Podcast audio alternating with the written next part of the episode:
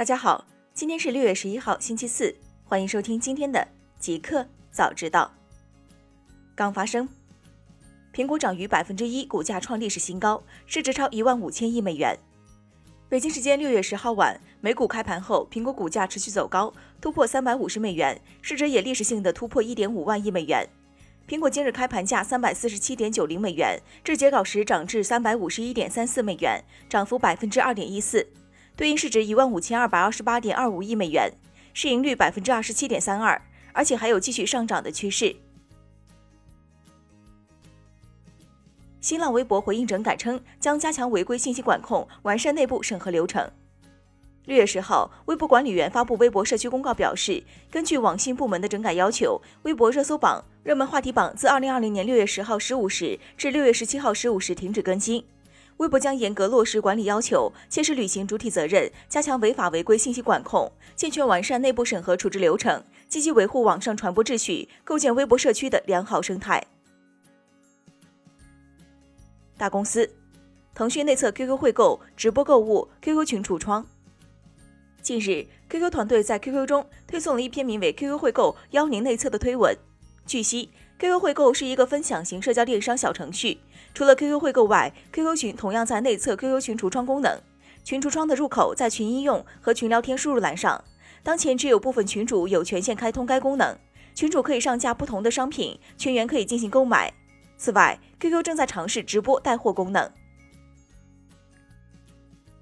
任天堂称。共有三十万账号被黑客入侵，建议开启双重认证。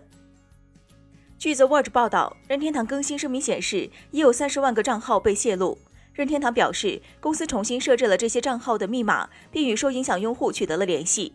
声明重申，任天堂的所有账号中，仅有不到百分之一受到了此次黑客入侵事件的影响。任天堂最初披露信息显示，共有十六万个任天堂账号遭到入侵，泄露的个人信息包括账号所有者的姓名、电子邮件地址。出生日期和居住国等。互联网下架近一年，极客 APP 称已恢复运营。六月十号上午，自去年七月被下架后，社交平台极客今日恢复运营。极客官方表示，目前苹果和安卓各大应用市场均可以下载全新七点零版本，新增了心情日记、足迹地图等功能。二零一九年七月十二号，极客小秘书曾发布消息称，即日起将进行技术升级，升级期间极客 APP 暂时无法使用。百度并购云游戏厂商红手指，加码云游戏行业。近日，天眼查数据显示，湖南微算互联信息技术有限公司发生多项工商变更，其中多位股东退出，仅剩股东为北京百度网讯科技有限公司。与此同时，高级管理人员备案也发生变更，包括马杰等高级管理人员全部退出，新增百度 CTO 王海峰。目前红手指注册用户超五千万，月活付费用户达到百万级。据媒体报道，这次并购一方面巩固和提升了百度 ARM 虚拟化核心技术能力，另一方面结合红手指云手机现有业务体系，百度将能更快地向企业及用户提供更多新型产品和服务，助力游戏。办公、营销等行业智能化升级，提升市场竞争力。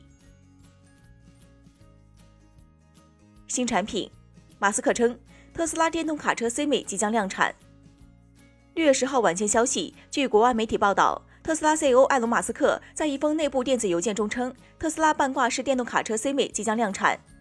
马斯克在邮件中称，在疫情导致的工厂短暂停产后，特斯拉正在加大汽车产量。如今是时候开始量产 Semi 半挂式电动卡车了，但其并未透露 Semi 的具体量产日期。二零一七年十一月，特斯拉在美国正式发布了 Tesla Semi。Semi 最初计划于二零一九年量产，但后来被推迟到二零二零年底实现小批量生产。Mac 将使用苹果自研芯片，被看作苹果最秘密的工作之一。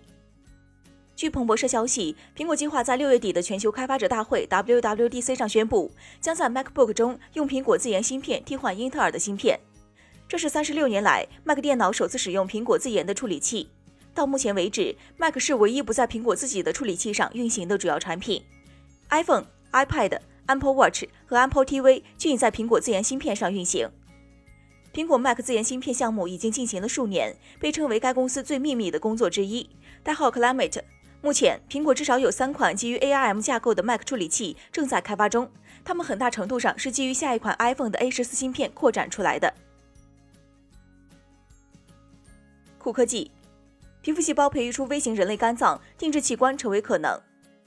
据国外媒体报道，目前科学家利用皮肤细胞培育出功能齐全的微型人类肝脏，并首次移植到老鼠体内，这为未来器官移植带来了希望。美国匹兹堡大学医学院研究人员将皮肤细胞重新编程为干细胞，然后诱导这些干细胞形成肝脏细胞。这些微型肝脏像正常肝脏一样，能够分泌胆汁酸和尿素。不过，它们是在实验室里使用患者体内提取的细胞量身定做的。研究人员称，从人类 DNA 中培育出来的器官可能为替代目前供体移植奠定基础。这种方法将暂时有效地增强患者肝功能衰竭，延长他们等待捐献器官可用期间的寿命。未来还有许多挑战需要克服，包括移植器官长期存活和安全性问题。这项最新研究发表在近期出版的《细胞报告》杂志上。地下五百三十四米将可传 4K 视频，全球最深 5G 网络开通。